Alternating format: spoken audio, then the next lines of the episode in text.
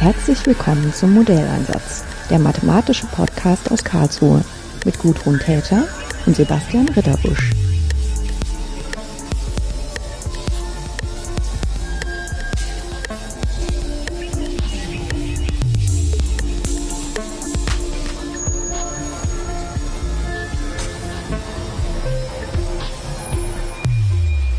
Schönen guten Tag, Kerstin Gopfrich. Hallo.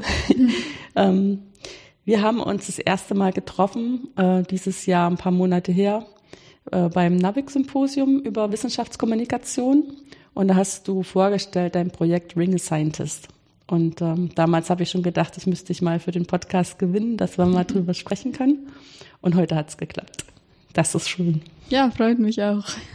Ähm, ich meine, jetzt ist der Name ja so ein kleines bisschen selbsterklärend. Irgendwie soll man einen Wissenschaftler anrufen, aber vielleicht erklärst du einfach mal, wie das geht und äh, wer das nutzen soll. Ja, genau. Also anrufen, das ist eigentlich auch schon der Clou der Sache.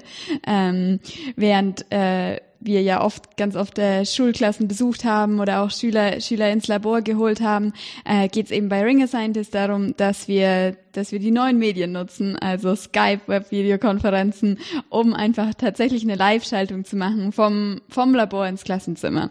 Der, der große Vorteil ist natürlich, dass, ähm, ja, dass es einfach Zeit spart auf beiden Seiten. Das heißt, so ein, so ein Web-Videokonferenz kann man natürlich, lässt sich gut mit dem Forschungsalltag vereinbaren, aber auch mit dem Alltag in den Schulen, ähm, dass es letztlich keine Kosten verursacht, ähm, dass man auch mal für 20 Minuten einfach einen Wissenschaftler live in den Unterricht holen kann oder einen Experten live in in den Unterricht holen. Und dafür haben wir eben diese Plattform aufgesetzt, ähm, www.ringascientist.org. Ähm, und auf dieser Plattform stellen sich eben verschiedene Wissenschaftler vor mit ihren Profilen. Inzwischen sind es über weit über 50 Leute, ähm, die eben gerne in den Unterricht kommen, die die schreiben, in welchen Fächern das vielleicht passen würde, die ein bisschen was über ihre Forschung schreiben. Und Lehrer können dann eben diese Profile durchsuchen und sich dann denjenigen aussuchen, der in ihr individuelles Unterrichtskonzept irgendwie passt. Und dann gibt's vielleicht davor eine kurze Absprache. Ähm, ja, und dann dann geht's eigentlich auch schon auch schon los los und die, die Live-Schaltung kommt zustande und die Schüler können Fragen stellen, es werden Experimente gezeigt, vielleicht im naturwissenschaftlichen Unterricht, was ja zum Teil auch eben gar nicht möglich wäre, wenn man so einen Vorortbesuch machen würde. Genau, da kann man ja nur sein Köfferchen dabei haben und irgendwas zeigen oder genau. irgendein Video dabei haben, wo man was zeigt, aber so da wirklich die Kamera auf ein Experiment oder auf ein Gerät im eigenen Labor zu halten, das geht halt nur, wenn man das auf die Art und Weise macht. Ganz klar, genau. Oder das sind ja auch manchmal so Sachen, dass man den Schülerinnen und Schülern gar nicht Zugang gewähren könnte aus Sicherheitsgründen. Ja. Aber Oder es ist mit sehr großem bürokratischen Aufwand einfach verbunden. Und ich meine, Schulen im ländlichen Raum, da ist es dann gleich dreimal schwierig, irgendwie die ähm, an der Uni zu holen. Oder oder wenn wir von Schüler äh, von Schulen anderswo auf der Welt reden. Ja, ich meine, eine Live-Schaltung nach äh, nach Mosambik ist genauso möglich wie wie jetzt hier innerhalb von Karlsruhe. Ne? Dann dann es werden einfach viele Grenzen irgendwie ähm, ja aufgebrochen. Ja. Ja, ich meine, wir sind ja auch immer wieder dran zu überlegen, äh, wie wir einerseits mehr Studierende gewinnen. Ich meine, jetzt ähm, in meinem Fach Mathematik sehe ich das noch näher, aber man sieht das ja auch für andere Fächer, ähm, wo die entweder in der Schule nicht so vorkommen oder in einer Form vorkommen, dass sich Schülerinnen und Schüler gar nicht vorstellen können, was man dann da für einen Beruf wirklich ausübt damit. Ähm, dass man dann, was ich, Schüler, also Studentinnen und Studenten entsendet und die mal dem so eine schöne Stunde gestalten lässt. Und da merkt man dann auch schon, was das eigentlich für ein zeitlicher Aufwand ist.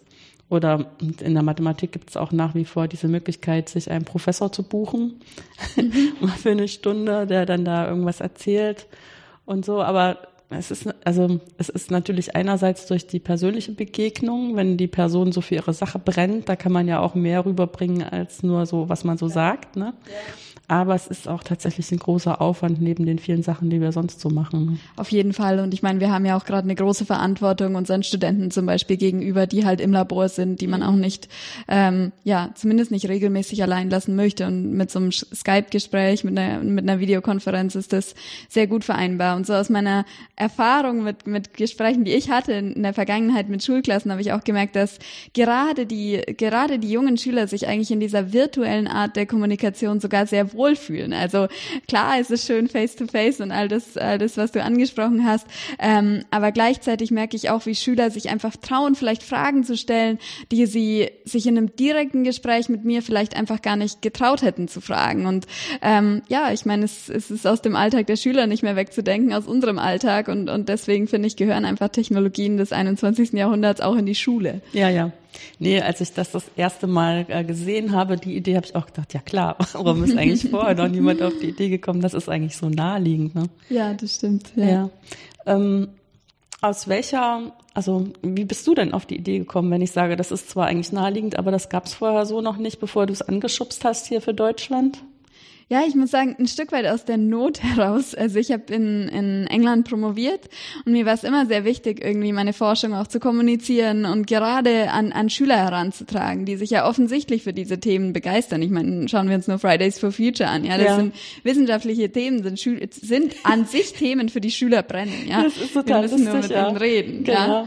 Weil ähm, die machen jetzt hier, die stellen sich hin und bringen unsere ganzen Argumente vor. Und dann denkt man, ja, genau, so muss man das machen. Genau und diese Leute wollen wir an die Unis holen ne, und wollen wir dazu bringen, Physik oder oder oder in deinem Fall Mathe zu studieren. Also ähm, das Interesse ist definitiv da. Ich glaube, ähm, ich glaube, wir müssen nur die die Verbindungen herstellen, dass dass sowas wie ähm, Klima, Klima, Klimathemen eben auch eben auch Naturwissenschaften brauchen, ja und ähm, Genau, deswegen, deswegen ist es, ist es schön, mit Schülern zu reden. Das hat mir auch immer sehr viel Spaß gemacht. Es hat mir auch viel gebracht. Es war irgendwie immer ein Stück ein Motivator. Ja, wenn, wenn ich, weil ich mich selber daran erinnert habe, auch wenn mal was im Labor schief geht, okay, ähm, wieso mache ich eigentlich das Ganze? Und deswegen hat auch mich persönlich diese Kommunikation gerade mit Schülern sehr, sehr viel weitergebracht. Ähm, ich bin oft an Schulen gefahren, habe oft Vorträge an der Uni gehalten für Schüler ähm, und dann nach und nach kamen dann Anfragen von Schulen aus Jersey Jersey, aus Schottland. Und es hat mich jedes Mal mehr als einen Tag oft gekostet, da hinzufahren. Und ähm, ich habe irgendwann gemerkt, ja, es, es geht nicht. Die, die Promotion steht immer noch an erster Stelle. Und ähm, ich, ich, musste, ich musste einfach anfangen abzusagen. Und dann irgendwann habe ich gesagt, okay, tut mir leid, ich kann nicht persönlich vorbeikommen, aber ich mache das per Skype. Ähm, und so habe ich das Ganze eigentlich einfach ausprobiert und es hat es hat es hat sehr gut geklappt. Ähm, es ich habe ich habe festgestellt, dass ich eben zum Beispiel auf einmal das Rasterkraftmikroskop zeigen kann, was ich davor noch nie zeigen konnte und was halt Themen sind, die tatsächlich relevant im Physikunterricht sind und was dann auch echt so ein Aha-Effekt für die Schüler war, das mal das mal live zu sehen und ähm, ja ähm, habe dann gemerkt, dass es eigentlich sehr, sehr schön ist, mir enorm viel Zeit spart. Und auch so in Gesprächen mit meinen Kollegen habe ich dann gemerkt, ja, Outreach, hm, aber ach so, ich kann das per Skype machen. Ja, dann gerne, kein Problem. Dann, dann mache ich das sofort. Und deswegen, da habe ich schon gemerkt, okay, es hat Potenzial. Es hat Potenzial, irgendwie da so eine Plattform aufzusetzen, aber es gab nie irgendwie so den, den, den Kick, das auch zu machen. Und dann, ähm, ja, dann war eigentlich eigentlich Wikimedia, die dieses äh, Fellowship Open ähm, äh, Fellowship Open Science äh, aufgesetzt haben, ähm, wo man eben Projekte vorantreiben könnt, äh, konnte, um die Wissenschaft irgendwie zu öffnen. Und dann dachte ich, das ist doch ein, das ist doch eine tolle Gelegenheit, eigentlich mal äh, das anzugehen und und eben auch anderen die Möglichkeit zu geben, einfach Wissenschaften, Wissenschaftler und Lehrer zu vernetzen. Ähm, ja, und so ähm, habe ich dann eben gemeinsam mit Karl Gödel äh, äh, diese Plattform, diese Plattform aufgesetzt. Es hat sehr, sehr lange gedauert, aber, aber jetzt läuft alles und ähm, ja, es ist letztlich auch zum Selbstläufer geworden, muss man sagen. Also ähm, ähm, Wissenschaftler registrieren sich wöchentlich und ähm, ja, was, was noch tatsächlich fehlt, sind ganz viel die Kontakte in die Schulen. Also es haben schon viele, viele Gespräche stattgefunden, aber es könnte eben noch mehr sein. Und das würde ich mir echt für die Zukunft wünschen, dass ähm, dass die Plattform wirklich zum Leben erweckt wird und dass so ein weltweites Netzwerk aus, ja, aus Lehrern und Wissenschaftlern entsteht. Hm. Ich meine, ich kann mir das schon vorstellen, so diese Idee, dass man mit seinen eigenen wissenschaftlichen Themen auch Leute erreichen will, die jetzt nicht die Kollegen sind, sondern zum Beispiel Schülerinnen und Schüler oder interessierte Leute außerhalb der Uni. Ähm, das wächst über die Zeit. Also ich würde sagen, ich habe das jetzt in der Mathematik, gab es 2008 so eine Initialzündung und seitdem wird das einfach immer größer, ist immer wichtiger und es gibt immer mehr Leute, die sich, also das, für die das auch ein echtes Herzensanliegen ist. Und das muss es dann auch sein, weil wir ja so viele andere Aufgaben auch haben, dass man das hoch genug priorisiert, dass es auch wirklich stattfinden kann. Ähm, Allerdings stellen wir auch fest, dass wenn man dann diese Angebote an die Schulen macht, dass die manchmal schon fast nicht mehr durchsehen, was es alles gibt und dann das auch mal schnell zur Seite legen. Wenn man nicht irgendwie eine ganz konkrete Person hat, die man ansprechen kann und die das sofort versteht, was das für sie bringt und die dann persönlich bei den Kolleginnen und Kollegen wirbt. Ne? Ja, das ist richtig, das ist richtig. Und uns ist auch absolut be bewusst, dass wir mit diesem Konzept nie jeden Lehrer erreichen ja, werden. Ja. ja, also jemand, der da nicht technikaffin ist und der vielleicht selber privat noch nie Skype und Co. benutzt hat, der wird das nicht im Unterricht machen. Und das ist auch vollkommen okay. Und dafür gibt es Schulbesuche und dafür gibt es ganz, ganz viele andere Möglichkeiten, wie du auch ja angesprochen hast, ähm, da, da, sag ich mal, Wissenschaft und Schule zu vernetzen. Ähm, es uns geht's tatsächlich um die, die eben technikaffin sind, die eben gerne mal ähm, einfach eine Diskussion anmoderiert haben von einem, von einem Wissenschaftler in ihrem Unterricht, die das eben so ein bisschen modular auch einsetzen wollen einfach. Ähm, es sind ganz oft auch Lehramtsanwärter, die eben ein Stück weit ja noch von der Uni kommen und es einfach mal ausprobieren wollen. Zum Teil dann auch über, ja, so über Word of Mouth, also quasi Wissenschaftler, die sich registrieren, die sprechen dann ihre ehemaligen äh, Studienkollegen an, die in der, die in der Schule gelandet sind. Und das funktioniert eigentlich aus meiner Erfahrung am besten, so über persönliche Kontakte. Ich stelle mir jetzt gerade vor, ach, du willst mal mit mir reden, das kannst du auch jetzt im Unterricht machen, ruf mich doch ja. ja. Nee. Das ist übrigens auch ein Aspekt, der mir daran so gut gefällt, dass da vorher nicht festliegt, wie lange das dauern muss. Also es kann eben sinnvoll sein zu sagen, man hat nur zehn Minuten davor oder 15 Minuten ja. oder man hat auch vielleicht eine halbe Stunde oder eine ganze Schuleinheit, also mhm. so eine Stunde sozusagen zu gestalten. Und das, ähm, das Medium Skype macht das alles möglich. Man muss halt nur vorher absprechen, dass beide also die Klasse und der oder die Wissenschaftlerin, dass die da einfach die Zeit an der Stelle haben. Genau. Ja, das ist äh, das ist auch wirklich was, was ich denke, das ist eine Kompetenz, die man den Lehrern nicht nehmen sollte. Also ich meine, ein Lehrer plant sehr genau, wie die Unterrichtseinheit auszusehen hat und und hat da ein Konzept und das ist auch gut so. Und ich denke, da wirklich die die ähm, die ja, die Gestalt, den Gestaltungsspielraum beim Lehrer zu lassen, weil derjenige ja. muss es ja auch anmoderieren, derjenige muss es irgendwie ein, einbetten in das ganze, in das ganze Framework, das eben im Unterricht schon vorhanden ist. Insoweit, insofern denke ich, ist das was, was wir gar nicht leisten könnten. Ja. Ähm, und, und deswegen, ja, ist es auch, finde ich, ganz, ganz wichtig, mit den Lehrern darüber zu sprechen, was eigentlich die, was sie brauchen und wie, wie wir das am besten machen können. Ja. Ähm, jetzt ist du hast gesagt, du hast in Großbritannien promoviert. In welchem Fach? Also ich bin Physikerin. Ähm, meine Promotion, da ging es aber um DNA-Origami. Origami ist die Faltkunst oder Baukunst mit DNA. Das heißt, es hat mit Genetik nichts zu tun, sondern es geht tatsächlich darum, ähm, aus DNA Dinge zu bauen auf der Nanoskala, also ganz, ganz, ganz kleine Dinge. Ähm, und zwar äh, ähm, von, von, von Strukturen, die einfach nur schön aussehen, äh, hin zu natürlich auch Strukturen, die funktional sind. Also ähm, und Strukturen, die ich gebaut habe, waren kleine Poren in, in Membranen. Das heißt, äh, Poren in Membranen gibt es in, in jeder einzelnen von unserer Zelle letztlich. Also nur so können Zellen miteinander kommunizieren. 50 Prozent der Medikamente, die wir aktuell verwenden, greifen an natürlichen Zellporen an. Das heißt, da kann man sich schon vorstellen, wenn man so künstliche Zellporen nachbauen könnte, was für Potenzial das eigentlich hat. Und äh, genau, in meiner Promotion habe ich eben DNA-Origami verwendet, um tatsächlich genau solche Poren zu bauen. Ähm, wo hattest du dann vorher studiert? Ähm, studiert habe ich in, in Erlangen. Ähm, Physik und molekulare Medizin davor ähm, und bin dann zum Master nach Großbritannien äh, gegangen, nach Cambridge und habe dort dann auch promoviert. Hm. Ja, ich frage das auch mit dem Hintergedanken, dass ja wahrscheinlich viele Leute, die sich für ein Physikstudium entscheiden, jetzt gar nicht an solche Anwendungen denken würden. Ja.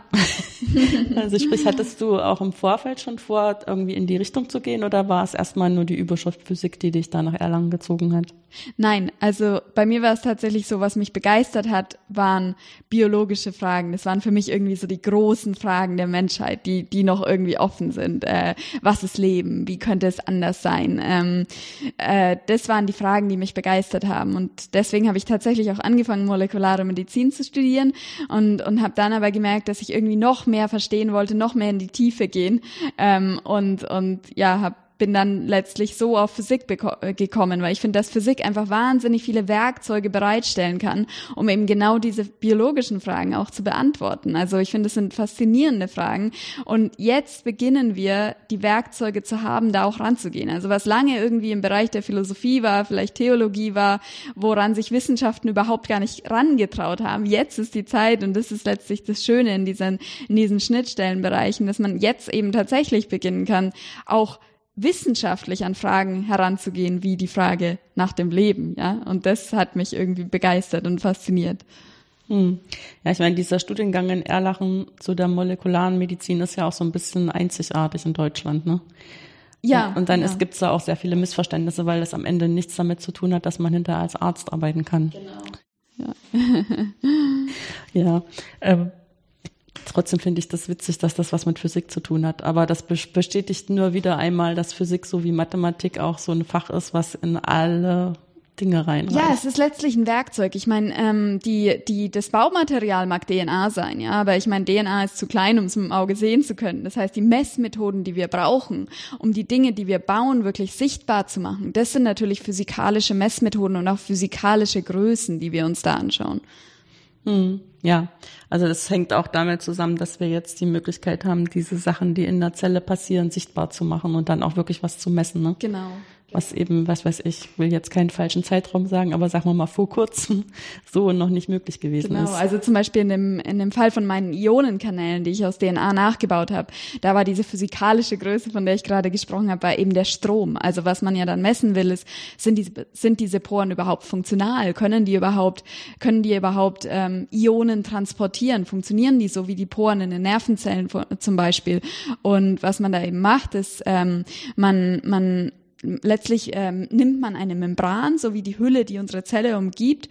Man, man baut da, man legt eine Spannung an und misst den Strom über dieser Membran. Und der Strom ist jetzt sehr, sehr gering, wenn keine Pore in der Membran sitzt. Aber sobald eine Pore sich in die Membran einbaut, können da Ionen durchfließen und der Strom steigt an.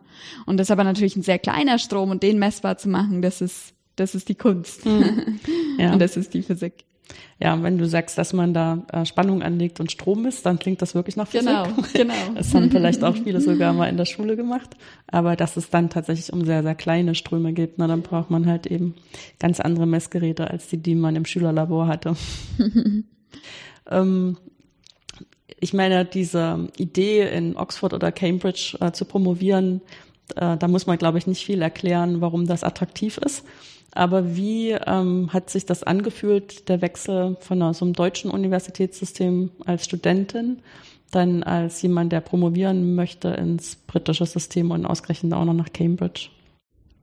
Ja, für mich war das für mich war das immer ein großer Wunsch oder ein Traum von mir. Ähm, meine Mama erzählt mir immer, dass ich, äh, dass ich in der Grundschule wohl mal gefragt haben soll, welche Uni die meisten Nobelpreisträger hätte. Und dann meinte sie Cambridge. Dann habe ich gesagt, da will ich studieren. ähm, und ja, insofern, ich bin in Erlangen aufgewachsen. Für mich war irgendwie der Schritt aus dieser ja, kleineren Großstadt raus dann irgendwie auch mal dran. und ähm, ja, ich muss sagen, die ganz große treibende, treibende Kraft dahinter war, ich war erstmal Erasmus da in, in Großbritannien und ähm, habe dann eben die, die Gruppe, in der ich später äh, promoviert habe, eben auch kennengelernt. Und für mich war dieses Umfeld da speziell in dieser Gruppe, gar nicht mal unbedingt ähm, in Cambridge im Ganzen, aber, aber ganz speziell in dieser Gruppe war auf einmal für mich so das Aha-Erlebnis, das wow, es gibt tatsächlich, es gibt tatsächlich irgendwie Gruppen, die genau diese Dinge machen, die mich die mich begeistern, die, die mich mal angetrieben haben, Physik zu studieren und so weiter. Und ähm, es war einfach ein wunderschönes Umfeld ähm, in, in Cambridge und im, im ganz Speziellen auch in der, in der Forschung da. Ähm, wir haben wir haben viel, viel Zeit im Labor verbracht, aber auch einfach viel, viel Zeit, viel, viel Spaß gehabt, ja. das klingt irgendwie so lustig, wenn man sich darüber freut, dass man viel Zeit im Labor verbringt. Ja, klingt, das klingt immer eher so, als ob das dann äh, so ganz furchtbare Arbeitszeiten sind oder dass man da ausgenutzt wird als jemand, der promoviert, wenn man da so viel Zeit verbringt. Aber du hast ja dann selber gesagt, auch viel Spaß gehabt. Genau, am Ende, am Ende ist, ist es Zeit mit Freunden, die da. ja. Ich meine, Wir haben das ja auch schon ähm, im Podcast gesprochen mit dem Lennart Hilbert, dass es halt an dieser Art von Themen äh, sehr darauf ankommt, dass man sich auf jede einzelne Person verlassen kann, weil halt die unterschiedliche Rollen haben, die ja auch kein anderer so richtig übernehmen kann. Was weiß ich, einer muss halt sehen, dass das Experiment wirklich funktioniert, einer muss das messen können, einer muss dann die Verantwortung dafür tragen, dass das auch die ganze Zeit unter den Bedingungen läuft, wie es laufen soll. Ja. Und das kann eben auch mal sein, dass man dann am Wochenende rein muss, einfach nur um zu gucken, dass das alles okay ist. Ne? Ja, das mag sein. Viele meiner Experimente haben tatsächlich auf einen Tisch gepasst. vor mir gepasst, ähm, so so dass so dass man da doch relativ viel Kontrolle hatte und, und relativ viel einfach selber zusammenbasteln konnte und ähm, ja, ähm, aber gleichzeitig gab es natürlich andere Projekte, wo man wo man viel zusammengearbeitet hat und gerade auch viel diskutiert und das ist was ich gerade in in Cambridge so schön fand, war, dass das Umfeld enorm interdisziplinär war. Also wir haben am College gewohnt, ähm, wo so und so alle Fachrichtungen vertreten waren. Und deshalb waren die Diskussionen auch wirklich, wo es jetzt nicht vielleicht um das Experiment im Detail ging, aber um die große Vision, die eigentlich hinter dieser Wissenschaft steht. Ähm, das hat mich sehr, sehr viel weitergebracht. Und ähm, das, das fand ich sehr, sehr, ja, sehr, sehr schön, sehr stimulierend irgendwie, die, die, die vielen Diskussionen, die man da führen konnte. Mhm. Ja, das ist ja sowas, was man sich hier in Deutschland immer nicht so gut vorstellen kann. Ähm, dass man ja sowohl in Oxford als auch in Cambridge im Prinzip seinem College zugeordnet ist, was quer durch alle, fast alle Fachdisziplinen ähm, Studierende aufnimmt und auch Leute, die promovieren und auch ihre Professoren, die da sozusagen als Fellows dazu gehören, mhm. vertreten dann auch ganz unterschiedliche Fachbereiche und dann gehört man eben auch noch zu dem Department fachlich. Genau, richtig, ja. Und beides ist halt wichtig, weil in, in, der einen Runde lebt man zusammen unter einem Dach und was weiß ich, zusammen am, am Abendbrotstisch, ne? Mhm. Und das andere ist da, wo halt dann die Seminarvorträge stattfinden und wo man äh, Gastwissenschaftler trifft und wo man seine Experimente macht. Ja. ja. Ich meine, es ist natürlich auch immer ganz cool, wenn man dann an so einem Ort arbeitet, wo auch viele internationale Gäste sind und man dann sozusagen so richtig schön angeschlossen ist an dem, was so passiert. Ne? Ja, ja, das war, das war, das war für mich äh, auch wirklich ähm, schön, dieses, dieses internationale Umfeld. Es gab Kollegen von überall her und äh, ähnlich ist es jetzt. Ich bin inzwischen am Max-Planck-Institut. Ähm, ähnlich, ähnlich ist es da. Ähm, ich finde es, ich finde es ein, ein großes Privileg der Wissenschaft, dass man da in so einem äh, Umfeld sein darf, wo, wo Leute von überall herkommen. Man kann reisen, ohne zu reisen, irgendwie sage ich immer. Man, äh, gestern war ich beim, haben wir Hawaii, hawaiianisch gekocht ha, ähm, und mit einer mit einer Kollegin von von mir und äh, ja, es fühlt sich an wie Reisen, ohne zu reisen. Ja, ähm, was sind denn jetzt so Fragen, die du im Moment verfolgst oder wo du gerne Antworten drauf finden möchtest in den nächsten Jahren? Ja, ja, ich bin bei meiner Frage angekommen, was ist Leben? Ähm, ich möchte, ja, ganz im, ganz im Sinne von dem Modellansatz-Podcast eigentlich, möchte ich ähm, kein mathematisches Modell bauen, sondern ein, ein experimentelles Modell, ein Modell von einer lebendigen Zelle. Also ich möchte versuchen, äh, einen Übergang von, von toter Materie hin zu Leben, also von Chemie zu zu Biologie letztlich äh, im Labor zu realisieren. Und zwar, indem ich einfach Bausteine nehme, aus denen ähm, Zellen bestehen, aber diese Bausteine eben sogar künstlich herstelle, um dann etwas zu bauen, was sich vielleicht selbst replizieren kann, was Informationen weitergeben kann, was eben all diese Eigenschaften ähm, zeigt, die wir als Leben empfinden. Und das ist für mich ein Modell einer lebendigen Zelle und ist ein Schritt hin zu einem tieferen Verständnis, was ist eigentlich Leben, könnte es anders sein. Aber gleichzeitig ist natürlich auch ein Schritt hin zu ganz, ganz äh, vielen verschiedenen Anwendungen. Am, am, Ende kann man sich so eine künstliche Zelle vorstellen als eine Art von Mikroroboter, ja, ein, ähm, eine Art von ähm, ja Gerät, was eben ganz spezifische Eigenschaften hat, äh, was sich weiterentwickeln kann und was ganz spezifische Aufgaben eben auch erfüllen kann. Hm, ja, das kann man, also wenn man erstmal versteht, äh, wie man das sozusagen ins Leben erwecken kann und dann ich meine, das ist vielleicht auch erstmal so ein bisschen im, im Dunkeln rumgestochert. Ähm, dann wäre das sozusagen der erste Schritt, um dann zu verstehen, wie man auch den ganz spezielle Aufgaben übertragen kann. Ne? Ja, so, genau. Also das sage ich jetzt so naiv, ne? als jemand, die das gar nicht macht, aber ähm, so stelle ich mir das halt vor, erstmal den prinzipiellen Algorithmus zu verstehen und dann darauf aufbauen zu gucken, wie man das auch spezifizieren kann. Genau, ja.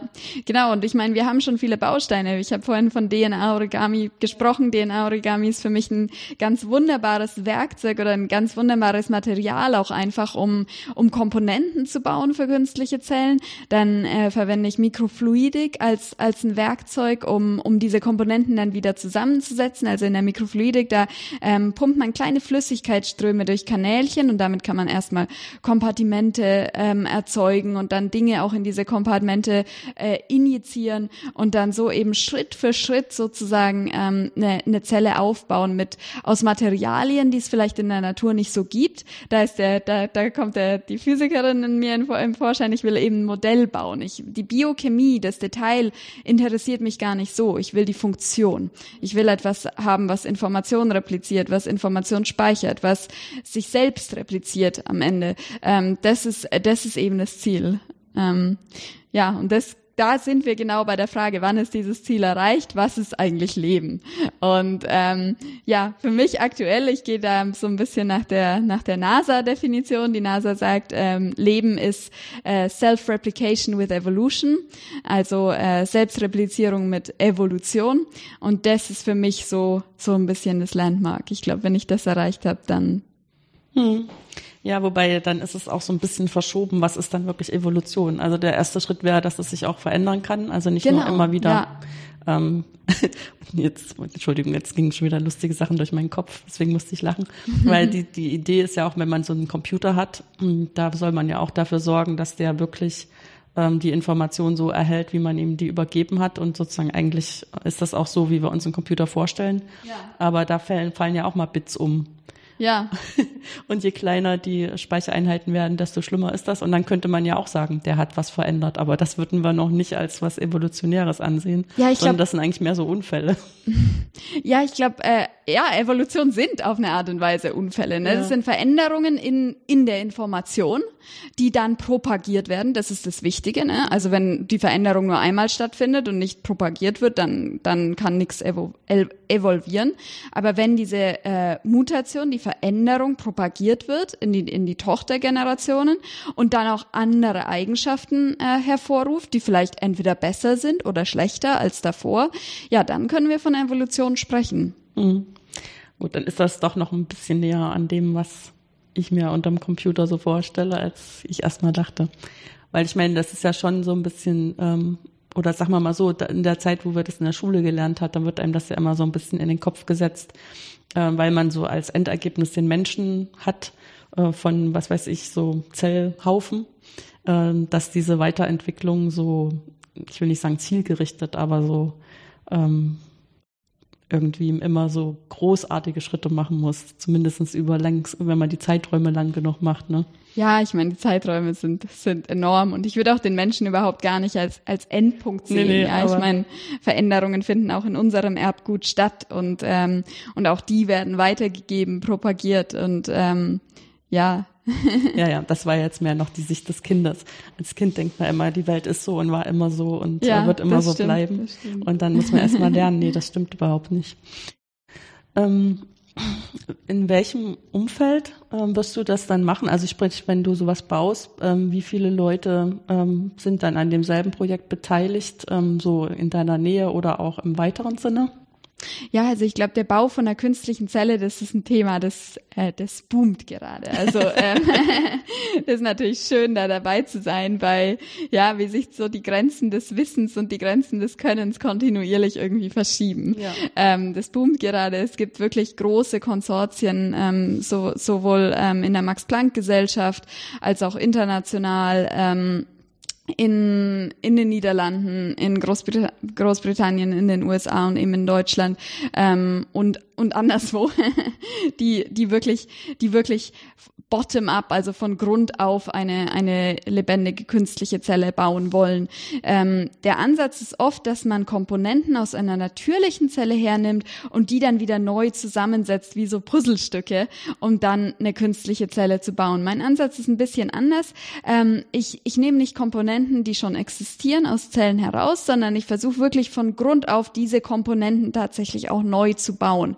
Und dann kommen wir vielleicht zu einer Zelle, die nicht ganz genauso ausschaut wie wie das Leben, wie wir es auf Erden kennen oder wie die Zelle, die wir auf Erden kennen, aber eben die gleiche Funktion zeigt. Und ich denke, äh, dass man eben gerade da auch wirklich ganz neue Schnittstellen bauen kann zwischen lebendigen Systemen und diesen künstlichen Zellen, aber eben auch vielleicht zwischen sogar elektronischen Systemen und diesen künstlichen Zellen. Ähm, ja, also, also wie anders könnte Leben sein? Das ist vielleicht die richtigere Frage, der ich nachgehe. Mhm. Das ist dann so wie Science-Fiction-Bücher. Wo man dann manchmal doch feststellt, dass man sich äh, immer noch in demselben Umfeld befindet wie auf der Erde, nur bestimmte Fragestellungen einfach zugespitzter in die Zukunft ja. verlagert werden. Ist ein bisschen wie im Science-Fiction-Buch, aber ganz, äh, ganz natürlich stehen, äh, stehen hinter diesen Fragen auch ganz, ganz klare klar definierte Projekte, die, man Schritt für Schritt angehen kann. Und da gehen wir dann von der, sage ich mal, von der von der philosophischen Frage hin zur wirklich wissenschaftlichen Machbarkeit. Also als erstes brauchen wir ein Compartment, können schon Compartments bauen. Wir können schon aus DNA-Origami zum Beispiel funktionale Komponenten bauen, die wirklich Teile von so einer Funktion von einer lebendigen Zelle übernehmen. Und die Krux ist eben jetzt, das zusammenzusetzen und da und da wirklich ein lebendiges, ja oder ein System zu bauen, was eben Komplexität hat, das das, ähm, das diese grundlegenden Funktionen von Leben erfüllen kann. Hm. Ähm, jetzt ähm, bist du heute aus Stuttgart gekommen. Genau. In welchem, also das ist dann Max Planck auch in Stuttgart, nehme ich an. Genau, genau. Ich arbeite aktuell am Max Planck Institut für intelligente Systeme am Department von Herrn Professor Spatz. Ja, und ähm, wie ist da die Gruppe so zusammengesetzt, wenn du sagst, dass das in Cambridge so interdisziplinär war durch das College? Ja, auch wir, auch wir sind eine, ähm, eine Gruppe bestehend aus Biologen, aus Physikern, aus Chemikern, ähm, aus ähm, Chemical Engineers. Ähm, das heißt, wir sind, wir sind ganz, ganz bunt gemixt und das ist, was mir, was mir sehr gut gefällt, weil, wie man sich vorstellen kann in so einem interdisziplinären Feld, man kann nie Experte überall sein. Und ähm, klar, man eignet sich immer neues Wissen an. Das, das Wissen aus dem Studium, das, das reicht nie, egal welches Studienfach man studiert hat, aber trotzdem ist es eben wirklich klasse klasse, da ähm, auch zusammenzuarbeiten mit einem Chemiker zum Beispiel oft für mich. Mhm. Ja, ich meine, ich stelle das auch immer fest, dass es mir dann leichter fällt, zum Beispiel so einen Ingenieurkollegen auch mal Sachen zu fragen, wo ich erstmal denke, für den ist das wahrscheinlich trivial. Aber dadurch, dass ich halt Mathematikerin bin, vertue ich mir da nichts, also mir bricht kein Zacken aus der Krone, dann auch so eine triviale Frage zu stellen, weil der ja weiß, ich habe das auch so nicht gelernt. Ne?